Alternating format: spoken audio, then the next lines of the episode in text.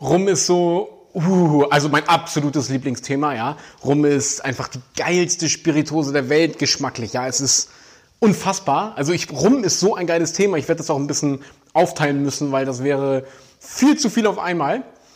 Und auf der anderen Seite, also rein geschichtlich betrachtet, ist Rum einfach die schlimmste Spirituose der Welt. Also den Schaden, den Rum in der Hinsicht eben oder Zuckerrohr eben auch angerichtet hat. Aber beides hängt ja eben zusammen. Und genau, heute fangen wir jetzt erstmal wirklich mit den Basics an. Das heißt, ich werde dir ein bisschen was zur Herstellung, zur Reifung, zur Destillation etc. erzählen.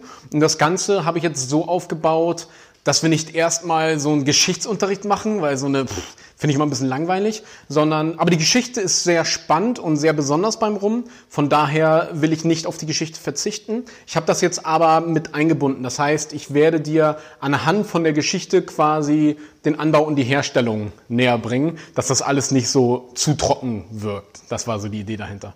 Fangen wir direkt mal beim Namen an, also Rum. Rum, der Name als solches ist jetzt nicht, ja, es ist nicht erwiesen, wie genau er entstanden ist oder wo genau er herkommt.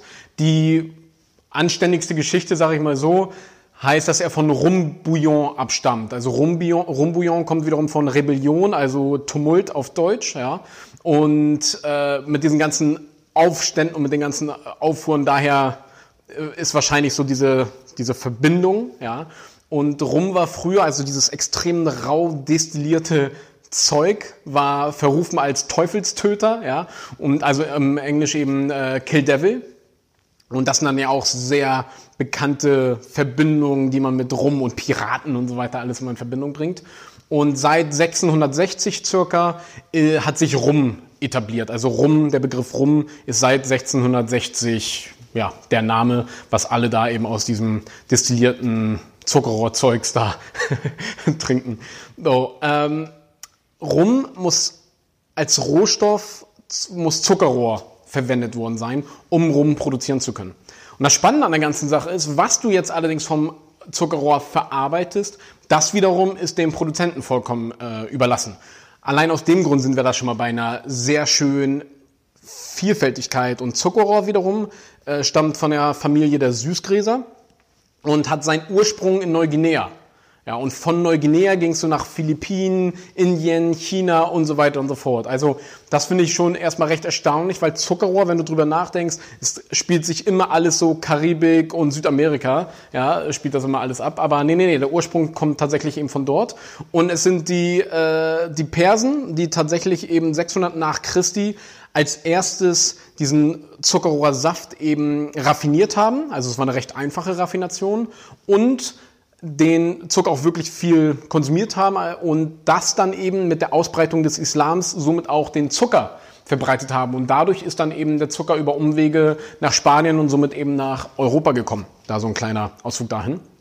Und als äh, Kolumbus 1493 eben nochmal in die Karibik gesegelt ist, hat er Zuckerrohrsetzlinge mitgebracht, um dort eben Zuckerrohr zu kultivieren. Und aufgrund des perfekten Klimas dort hat sich das auch extrem schnell verbreitet und die ganzen Länder fingen eben dementsprechend sehr energisch an, Zuckerrohr zu produzieren. Und weil überall dort, wo Zuckerrohr wächst, wird auch Rum hergestellt, ja, mittlerweile.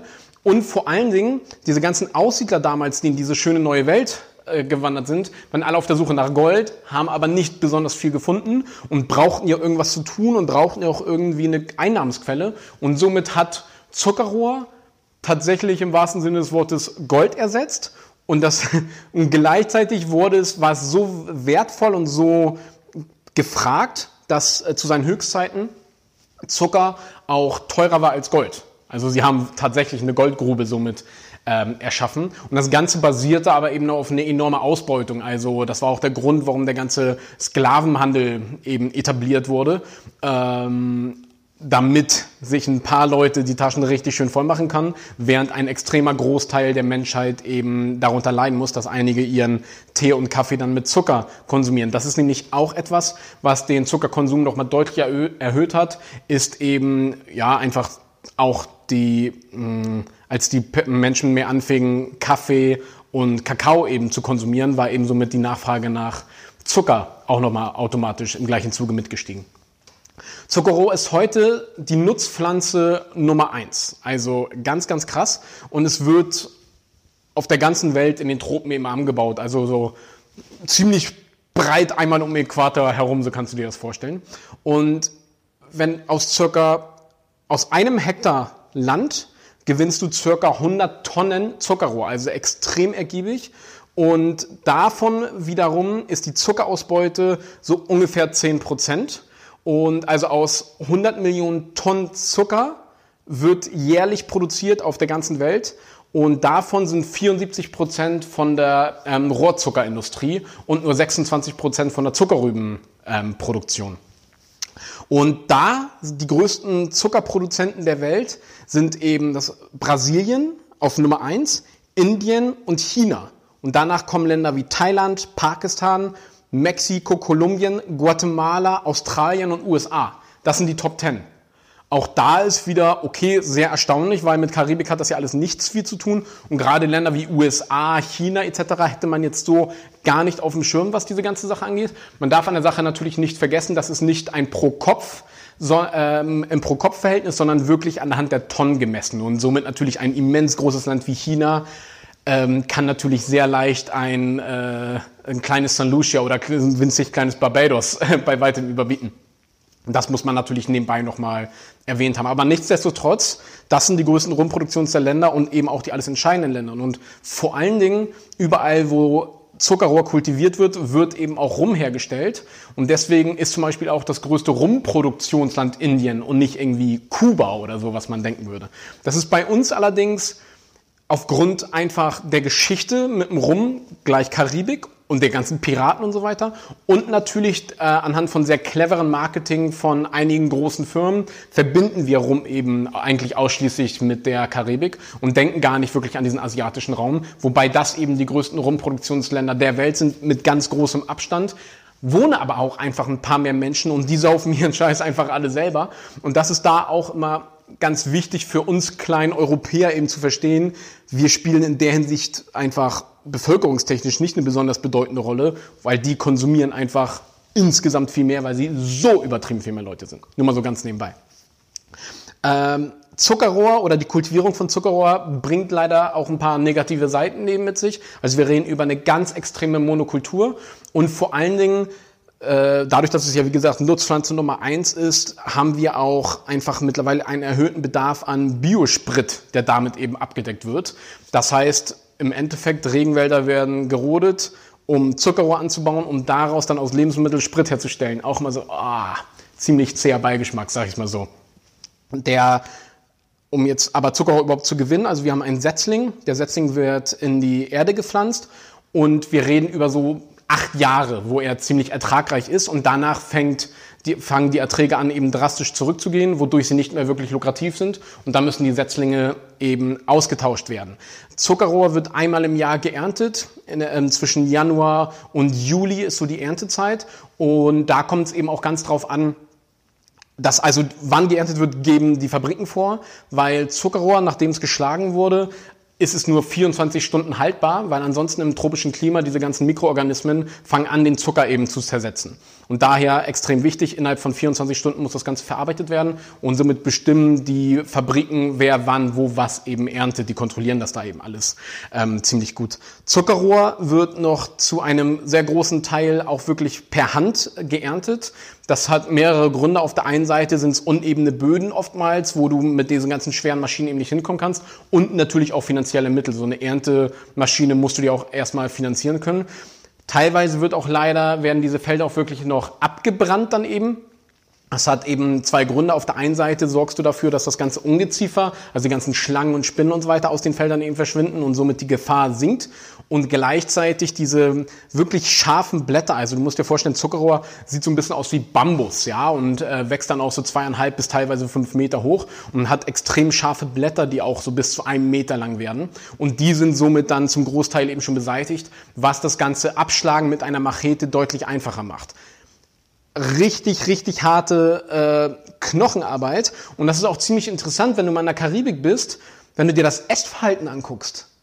ganz merkwürdig, alles so frittiert und fettig und so weiter und so fort. Und du sitzt da irgendwie bei äh, 36 Grad mit eine Million Prozent Luftfeuchtigkeit gefühlt, ja. Und du denkst dir, wie können sich diese Leute dieses ganze frittierte Zeug eben reinziehen? Das hängt noch damals mit dieser knallharten Feldarbeit eben zusammen wo so ziemlich, ich sage jetzt mal, jeder auf dem Feld gearbeitet hat. Und die haben eben diese sehr fettige äh, Nahrung aufgenommen, um einfach Energie über den Tag zu haben. Mittlerweile arbeiten diese ganzen Menschen oder sehr viele von den Menschen aber nicht mehr auf dem Feld, haben die Essgewohnheiten aber nicht abgelegt. Und das ist der Grund, warum äh, diese Länder so extrem immer dicker werden. Das ist nur mal so ganz nebenbei. Herstellung vom Zucker jetzt wiederum. Ich gehe so sehr auf die Herstellung vom Zucker ein, weil woraus wir rumproduzieren, ist ein Beiprodukt aus der Zuckerproduktion. Du musst dir das so vorstellen, die Zuckerrohrstangen, die werden eben dann gesammelt und dann kommen sie durch ein Waldsystem. Also die werden so auf verschiedenen Stufen dann eben immer mehr gewalzen und bis dann wirklich so der Nektar rausgepresst wird, ja, weil wir wollen an das Herz des Rohres eben rankommen, was so eine, eine recht weiche Masse eben ist, die diesen ganzen enormen Zucker dann eben speichert. Und daraus haben wir dann jetzt sozusagen unseren Zuckerrohrsaft gepresst. Diesen Zuckerrohrsaft, den nehmen wir jetzt und der wird eingedickt im Sinne von eingekocht. Ja, also wirklich Temperatur zugefügt, somit kocht das Wasser eben raus. Und dieser Prozess geht so lange, bis ähm, der Zuckergehalt übersättigt ist und somit der, die Zuckerkristalle anfangen auszukristallisieren. Ich weiß nicht, wenn du selber mal irgendwie einen Zuckersirup gemacht hast, wirst du das auch gesehen haben dass dann, wenn du den stehen lässt, unten sich so Zuckerkristalle bilden. Und dadurch, dass du das konzentrierst, wird das dann natürlich nochmal extrem beschleunigt in diesem Prozess. Und dazu werden noch ein paar Zuckerkristalle eben dazugegeben, weil die beschleunigen nochmal diesen Kristallisierungsprozess. Und das wird so lange gemacht, bis wir ein Verhältnis von Hälfte-Hälfte haben. Das heißt 50 Prozent Sirup, ist ja kein Saft mehr, sondern zu einem Sirup geworden, und 50 Prozent von diesem Kristallzucker. Das Ganze kommt dann in eine ziemlich große Zentrifuge, und wird jetzt ganz grob gesagt geschleudert und somit springen dann die Zuckerkristalle eben heraus und wir haben den, den unraffinierten Rohrzucker getrennt von dem Sirup. Und dieser Sirup, was davon jetzt übrig bleibt, ist eben die Melasse. Das ist diese schwarze, extrem zähflüssige Masse, diese, diese enormen Salmiak-Lakritznoten eben haben. Melasse ist der Grundstoff für 92 Prozent der weltweiten Rumproduktion mindestens. Da ist es schwer, schwer, eine ganz genaue Zahl zu finden. Es ist auf jeden Fall über 90 Prozent. Man tendiert immer so zwischen 92 und 97 Prozent ähm, der weltweiten Rumproduktion. Diese Melasse wurde früher an die ähm, Sklaven und an die Schweine verfüttert. Ja? Und äh, das war ja einfach so ein Abfallprodukt aus der Zuckerproduktion. Und ja, als dann mal die Ernte besonders ertragsreich war und die Melasse eine Weile stand, fing die Melasse und der natürliche Zucker in der Melasse eben an zu gären. Weil was du ja brauchst, um eine Gärung zu erzeugen, also um Alkohol entstehen zu lassen, du brauchst Zucker, hatten wir in der, Melasse, und dann brauchst du Hefe. Hefe isst den Zucker und scheidet Alkohol und CO2 wieder aus und somit hat sich eben Alkohol gebildet. Und irgendwann haben sich diese ganzen Zucker, Zuckerbarone gewundert, warum denn äh, die Sklaven immer so verdammt gut drauf sind. Ja, die waren halt einfach rotzedicht durchs Essen. Ja, und als sie dann eben verstanden haben, dass Zucker dadurch entstanden oder das Alkohol dadurch entstanden ist, dann durften sie natürlich die Melasse nicht mehr, äh, nicht mehr essen, und, sondern sie fing an, die Melasse zu destillieren. Zu dem Zeitpunkt waren wir nämlich noch nicht so weit. Wir wussten zwar, was Alkohol ist, wir wussten aber nicht genau, wie es entsteht. Und äh, ja, da, dadurch wurde es quasi durch einen Fehler eben entdeckt und die Rumproduktion begann. War am Anfang noch extrem rustikal und die ganzen Zuckerbarone haben das auch wirklich nicht selber trinken wollen, sondern die haben trotzdem nach wie vor lieber noch den Brandy und so weiter aus Frankreich und Spanien äh, trinken wollen, was deutlich weicher eben war. Trotzdem war das aber ein zusätzliches Business und somit wurde nichts mehr an Melasse verfüttert. Heutzutage bei der, äh, bei der Rumproduktion wird die Melasse jetzt genommen. Die Melasse ist extrem zähflüssig, also so ein Sirup nochmal extrem eingekocht also zieht so richtig Fäden. Das heißt, die Melasse wird jetzt erstmal verdünnt, damit die Hefe besser arbeiten kann. Die braucht dann ein bisschen mehr Feuchtigkeit. Und je nachdem, wie viel Charakter du in deinem Rum kriegen willst, nimmst du eventuell noch etwas von dem Schaum, der bei diesem Einkochungsprozess entstanden ist. Das nennt sich der sogenannte Skimming. Gibst du nochmal mit dazu. Das bringt nochmal ein bisschen mehr, bisschen mehr Kick. Und von der letzten Destillation gibst du nochmal die Heferückstände das ist der Dunker, ist da der Fachbegriff eben. Und gibst das alles mit dazu und dadurch erzeugst du nochmal eine schönere Komplexität. Und jetzt wird eben äh, nochmal Reinzuchthefe dazugegeben bei so ziemlich allen. Es gibt ganz, ganz wenige Destillerien, die arbeiten mit Naturhefen. Also Hefen, musst du dir vorstellen, sind wirklich überall in der Welt. Die, die atmest du jetzt gerade ein, auch wenn du in der Stadt bist. Die sind auf Blättern, auf, auf Nahrung, wenn du etwas aus dem Garten erntest, ein Apfel, da sind überall Hefen eben drauf. Und die natürlichen Hefen, das wäre dann eine wilde, äh, eine wilde Gärung. Das findet aber so gut wie nie statt, sondern meistens werden eben speziell dafür gezüchtete Hefen eben reingegeben, wo auch wirklich sehr viele Destillerien immer ihre eigenen Hefestämme haben und das ist ein Riesengeheimnis und hat auch sehr viel mit der Geschmacksbildung zu tun. Mit Hefen sind wir generell auch in der Lage, geschmacklich zu manipulieren. Ist in der Spiritosenwelt nicht ganz so verbreitet, in der Weinwelt aber zum Beispiel extrem äh, verbreitet, wodurch du durch die Art von Hefe eben Bananennoten mit reinkriegen kannst und so weiter. Also es ist auch nochmal ein komplett eigenes Feld, auch ziemlich cool. Jetzt kommt es auch extrem darauf an, wie lange wir der Hefe Zeit geben, den Alkohol zu vergehren. Dieser ganze Prozess, der dauert nämlich ein bisschen und muss vor allen Dingen auch erstmal in den Schwung kommen. Und gerade durch Temperaturregulierung bist du in der Lage, das ziemlich gut zu steuern eben. Also die, den, im Endeffekt, wenn du der Hefe eben die besten Eigenschaften gibst, kann der Prozess ziemlich schnell gehen oder eben ziemlich langsam gehen. Wenn er ziemlich schnell geht, hast du ein sehr sauberen, reinen Prozess. Also wir reden hier von so 18 bis 24 Stunden. Es gibt aber so ein paar extreme Beispiele, wie die Jamaikaner zum Beispiel, die ziehen, zögern das enorm heraus und das geht dann teilweise wirklich von einer Woche bis sogar zu zwei Wochen. Und in diesem Zeitraum finden multiple Gärungen statt. Also es gibt nicht nur die alkoholische Gärung, sondern noch zum Beispiel die Milchsäurengärung und so weiter und so fort. Alles Prozesse, die hier stattfinden und alles Prozesse, die wieder Aromen auslösen, wodurch sie auch Produkte wie Ester etc. bilden, die so diese typische Not und Charakter haben beim Jamaika Rum zum Beispiel. Aber das wird jetzt schon wieder ein bisschen zu speziell. Das hat eigentlich wirklich noch eine eigene Folge verdient. Daher bleiben wir jetzt mal so, ich sag mal, oberflächlich. Ähm, die Destillation war ursprünglich extrem rustikal. Also es war das Potstill-Verfahren, ähm, das, was die Franzosen für ihren Cognac zum Beispiel immer noch benutzen oder die, ähm, die Schotten für ihren Singmalt Whisky, auch einige Rumdestillerien. Es ist ein sehr, sehr einfaches Destillationsverfahren, hat alles seine Vor- und Nachteile, aber gerade wie sie damals gearbeitet haben und gerade mit dem schlechten Wissen von damals waren die Destillate extrem rustikal und man kam sowieso nicht auf die Idee, jetzt irgendwas davon abzuschneiden. Du musst wissen, es entstehen nämlich unterschiedliche Arten von Alkohol.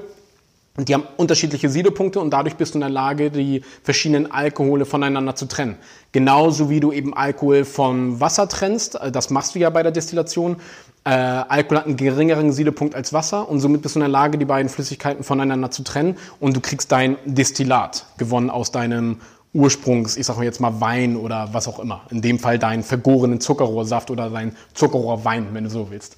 Und das wird dadurch eben destilliert. Und diese unterschiedlichen Alkohole, die kannst du jetzt auch nochmal voneinander trennen. Und du behältst dann sozusagen nur den Mittellauf, also den rein wohlschmeckenden Alkohol. Wurde früher natürlich nicht gemacht, da wird ja nichts verschwendet. Das heißt, du hast noch diese ganzen Fusestoffe und diese ganzen berühmt-berüchtigten Methylalkohol und Blindmacher und so weiter. Hattest du dann alle noch mit drin. Dementsprechend ungesund war das, dementsprechend Riesenkater hast du gekriegt und dementsprechend rustikal und scheiße hat es eben auch einfach ähm, geschmeckt. Und ähm, die Niederländer, als die dann wirklich anfangen, äh, in der ganzen Rumwelt ein bisschen sich mit einzumischen, die haben das Ganze auf ein neues Level gehoben, einfach weil sie extrem äh, erfahren waren, was diese ganze Destillationskunst eben angeht. Und mit ihrem Wissen haben sie das Ganze nochmal deutlich nach vorne gebracht und verfeinert. Aber vor allen Dingen hat ein gewisser Facundo Bacardi, also der Gründer, Don Facundo Bacardi, ja, bitte, äh, der Gründer von der Fledermausmarke, die wir ja alle kennen, der hat wirklich diesen Light Rum ähm, Stil etabliert. Also er hat eben einen Coffee-Still-Apparat benutzt. Das wird jetzt ein bisschen, das kommt jetzt ein bisschen zu sehr ins Detail. Aber mit dieser Art der Destillation hat er eben ein viel leichteres, äh, reineres Destillat hergestellt. Und das hat er zusätzlich dann nochmal durch Holzkohle gefiltert. Und durch diese Holzkohlefiltration ähm, hast du auch nochmal einen reineren und leicht cremigen Geschmack. Und er ist so der Erfinder des Light Rums und hat diesen Stil dann eben etabliert und von da an hat sich das dann eben alles weiterentwickelt und diese ganzen unterschiedlichen Stile äh, fingen dann an, äh, immer interessanter zu werden. Damals auch 1801 äh, hat die erste Zuckerrübenfabrik aufgemacht. Das war natürlich jetzt gar nicht witzig, weil äh, die Zuckerbarone haben mega profitiert durch diese Zuckersucht in Europa und die konnten ja wirklich ihren Zucker für jeden Preis verkaufen. Mega lukratives Geschäft, wie wir vorhin ja schon gelernt haben. Und jetzt natürlich mit der heimischen Zuckerrübe äh, hat die dem natürlich eine enorme Konkurrenz gemacht und dazu hat 1806 war das, glaube ich, Napoleon die Kontinentalsperre verhängt. Und das wurde natürlich zum erheblichen Problem, weil jetzt konnten die ganzen Kolonien nicht mehr ihr Zucker nach Europa verkaufen. Und das hat eben einfach dem Rum ein neues Zeitalter verschaffen, weil jetzt hatten sie äh, diese ganzen Bestände und so weiter und so fort und konnten sich viel mehr auf die Rumproduktion konzentrieren. Etliche Dist äh, Firmen sind pleite gegangen, somit auch viele Destillerien und so weiter und so fort.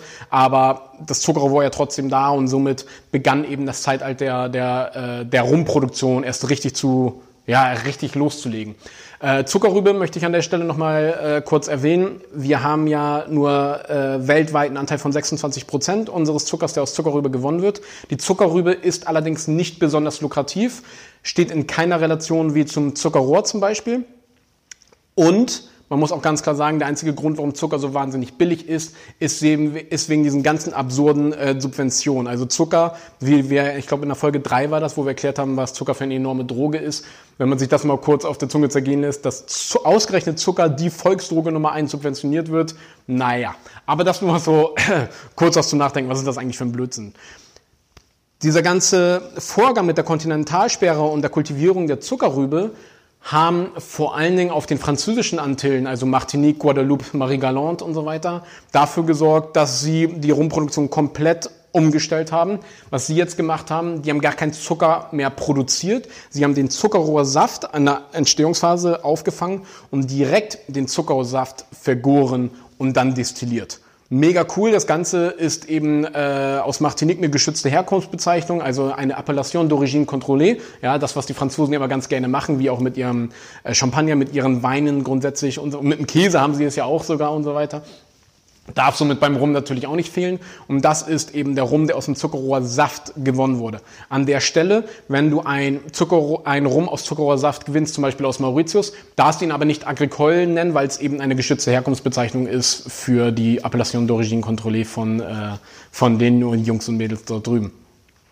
Aus einer Tonne Zuckerrohr gewinnen sie wiederum 100 Liter ähm, frisch destillierten rum mit einem Alkoholgehalt von 55 Prozent. Das ist so ungefähr die Ausbeute, mit, äh, damit du dir das ein bisschen vorstellen kannst.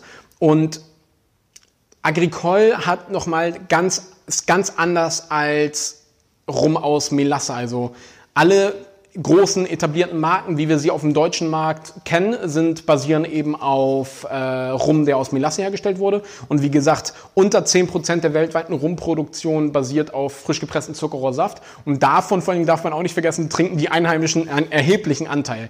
Agricole spielt rein wirtschaftlich in Deutschland noch keine besonders große Rolle, gewinnt zum Glück aber immer mehr Anhänger und immer mehr Aufmerksamkeit, weil es einfach ein verdammt geiles Produkt ist, richtig geiler Scheiß. Und du musst dir so vorstellen, im frisch destillierten Zustand hat Agricole so wunderbar grasige, frischen Noten. Übrigens wird Cachaça in Brasilien auch aus frisch gepresstem Zuckerrohrsaft hergestellt. Und die arbeiten dort meistens sogar noch ein bisschen sauberer. Das heißt, die Produkte sind dort reiner, ein bisschen frischer. Aber der Agricole ist ein Ticken rustikaler, was allerdings äh, ein schöneres Rückgrat für die Fasslagerung bietet. Und somit sind Agricole die besseren festgelagerten Spirituosen als beim Cachaça. Aber das ist auch nochmal ein eigenes Thema für sich, nur ganz kurz nebenbei. Genau, im frisch destillierten Zustand hast du diese wunderbar, ähm, diesen wunderbar grasigen, frischen Geschmack und der dann im Laufe der Fasslagerung immer mehr abnimmt. Also jedes Destillat ist immer wasserklar, also Farbstoffe lassen sich durch Destillation nicht übertragen, sehen also aus wie Wodka oder Wasser. Jetzt kommen die eben in so ein Holzfass Alkohol ist ein Lösemittel und löst jetzt die Geschmacks- und Farbstoffe eben aus dem Holz heraus. Und beim Agricole ist es jetzt so, dass diese grasigen frischen Noten ziemlich schnell vom, von den Holz- und von dem Fasscharakter abgelöst werden. Und somit verlierst du das im Laufe der Zeit und gewinnst dadurch dann immer mehr Würze und immer mehr Komplexität. Mit die besten Spiritosen der Welt sind rum Agricole. Megathema und vor allen Dingen ehrlich. Keine Zuckerzusätze und so weiter und so fort, weil sie es wirklich geschafft haben, das vernünftig zu regulieren. Du weißt einfach, was du kaufst. Geiler Scheiß. Beim Rum ist das natürlich ein bisschen, äh, bisschen was anderes, das Ganze zu regulieren. Und ursprünglich, wenn du das Aroma eins zu eins übertragen würdest, hättest du ja so eine Me Melasse-Note, sprich Salmiak, Lakritz-Note. Hast du aber nicht wirklich, weil da noch wahnsinnig viele äh, Faktoren bei der ganzen Gärung und sowas mit eingeflossen sind. Dazu gehe ich aber in einer separaten Folge nochmal ein, weil das ist ein bisschen zu ähm, spezifisch. Und dadurch die Fasslagerung was du für einen Einfluss hast, hängt wahnsinnig darauf ab, wie du das Produkt vergoren hast und wie du das Produkt destilliert hast. Und daher kann man nicht gleich sagen, Rum schmeckt wie Rum oder was auch immer. Also wenn, wenn mir jemand sagt, Rum mag ich nicht, bin ich so, hä, was ist denn bei dir los? Also äh, geht gar nicht. Ja?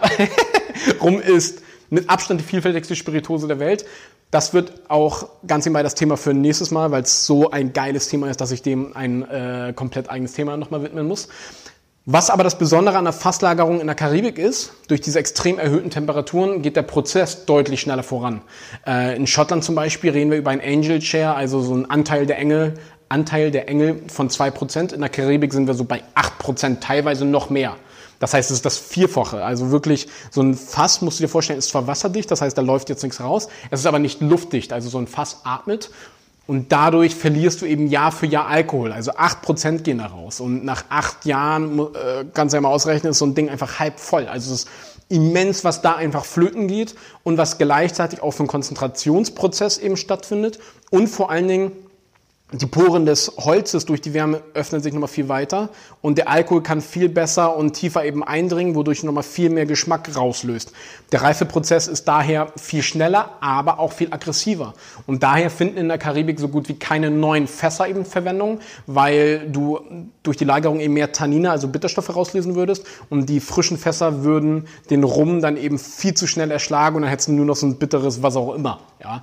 Und daher greift man da eben vor allen Dingen auf benutzte Bourbonfässer zurück aus Amerika. Das hat noch mal ein paar andere Gründe, aber da kommen wir noch mal detailliert mehr rein. Aber grundsätzlich kannst du davon ausgehen, wenn es nicht anders auf der Flasche äh, angegeben ist, wurde der Rum in einem ehemaligen Bourbon-Whisky-Fass gelagert. Und ähm, ja, es ist auch krass. Also, ich weiß noch, als ich das erste Mal dann da in der Karibik war und dann gehst du wirklich in so ein Fasslager, wo dann irgendwie, keine Ahnung, 100.000 Fässer stehen, ja. Und dann gehst du da rein in so eine Wellblech, Wellblechkonstrukt. Die Tür geht auf und dann bam, kriegst du einfach wirklich so ein, du kriegst im wahrsten Sinne des Wortes ein Brett vom Kopf, also so eine Alkoholwand. Immens geiler Duft und du bist halt einfach du bist halt wirklich im wahrsten Sinne des Wortes benebelt. Also du stehst da drin und fängst an zu taumeln und ist auf jeden Fall. Ja, kannst du eigentlich vorstellen, wie so eine Sauna mit Alkohol, mit Rumaufguss. Also gibt's eigentlich was Geileres? Ziemlich cool. Äh, und das haben sich nämlich auch die Offiziere der Royal British Navy eben gedacht. Ähm, die haben nämlich gesehen, dass die Franzosen immer total total mutig halt in die Schlachten gegangen sind, also wie so kleine Psychopathen. Und äh, die haben sich gewundert, warum die dann immer so, ja, gar keine Todesangst oder sonstiges hatten. Und dann haben sie irgendwann herausgefunden, die sind einfach rotzedicht. Ja. Und dadurch haben sie dann eben die Rumration angeschafft. Also es war 1655, haben sie wirklich eine Tagesration von ein Pint.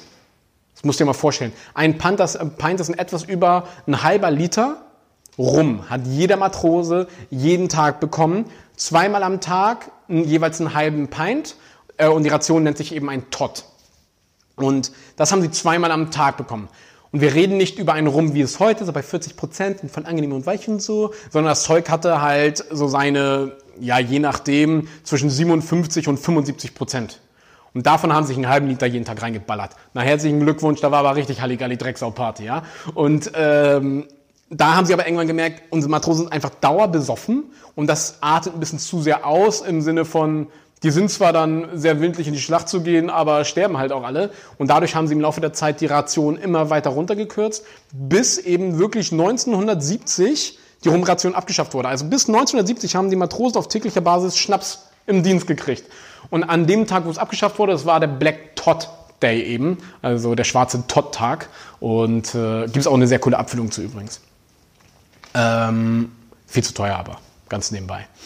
Was dann eben auch noch so ein Ding war, was die Rumrats äh, oder was die Rumproduktion extrem gefördert hat oder auch die Bekanntheit von Rum, war eben die Reblausplage 1870, die eben einfach dafür gesorgt hat, dass die ganzen Weinreben in Europa gestorben sind oder ein Großteil der Weinreben gestorben sind und dadurch konnten die keinen Wein mehr trinken. Aber Wein war eben auch eine extrem wichtige Quelle für äh, Spiritosen, also für den Brandy. Und dadurch, dass sie somit auch keinen Brandy mehr hatten, mussten sie eben auf eine Alternative zugreifen. Und das hat natürlich nochmal den ganzen Rumverkauf extrem äh, befördert. Was ich dazu auch nochmal sagen will, dieses Kuba-Thema. Ich kann es nicht mehr hören, ja. Äh, Rum gleich Kuba. Nein, Mann. Also so gar nicht am Arsch. Also es ist sogar eher genau das Gegenteil. Also Kuba ist komplett vorbei, ist kompletter Blödsinn da, was sie machen. Also die sind einfach seit 1961 im Embargo mit Amerika. Die kommen an keine neuen Fässer mehr ran. Die benutzen da irgendwie seit 50, 60 Jahren dieselben Fässer. Die Dinger sind ausgelutscht, lassen nur noch Bitterstoffe raus und so weiter. Das ist echt scheiße. Äh, Kuba rum hier ein bisschen hier für kubanischer Rum, ein bisschen für Kuba Libre und so weiter. Ist ja ganz cool. Alles andere kannst du knicken. Ich will nicht sagen, dass alles scheiße ist. Zum Großteil schon. Aber die Dinge, die so gut sind, stehen einfach in überhaupt keine Relation im Preis-Genuss-Verhältnis. Und daher kriegst du immer was anderes. Also rum, äh, rum gleich Kuba, bitte nicht. Geht mal gar nicht. So nach dem Motto. Coole Geschichte. Ja, und so Cuba Libre und Dakirio und so, aber ansonsten, äh, äh. Ähm, und da sind wir nämlich auch schon beim Thema. Rum ist die unterschätzteste Spiritose der Welt und Rum ist die komplexeste und faszinierendste Spiritose der Welt. Und dem werden wir uns eben äh, ja, bei, unserem, bei unserer nächsten Folge widmen, wo ich dir wirklich aufführen würde, warum das Ganze so ist und warum, warum Rum einfach der geilste Scheiß überhaupt ist. Und ja, das war's dann jetzt auch für heute. Vielen Dank, dass du wieder mit dabei warst. Und sei doch so gut, wenn es dir gefallen hat, dann hinterlass bitte eine Bewertung auf iTunes oder Spotify und schick's auch gerne natürlich einem Kumpel, den äh, rum interessiert oder den rum auch nicht interessiert, damit es ihn endlich mal interessiert. Ja. Mein Name ist Nikolas Kröger von der Wagemut Taste Academy und ich wünsche dir noch einen schönen Tag. Ich danke dir.